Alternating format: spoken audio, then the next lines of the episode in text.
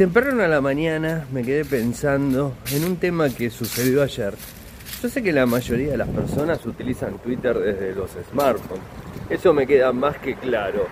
Pero en mi caso particular utilizo TweetDeck hace muchos años porque manejo varias cuentas.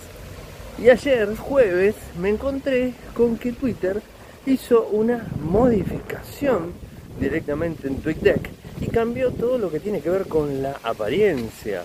O sea, no solamente el tema de la apariencia, sino las cuentas, las multicuentas y todo relacionado a Twitter. Tuve que reconfigurarlo todo y la verdad que no quedó para nada como estaba antes. Repito, la mayoría de la gente lo usa Twitter desde el celular. En mi caso puntual lo utilizo desde la computadora en el navegador.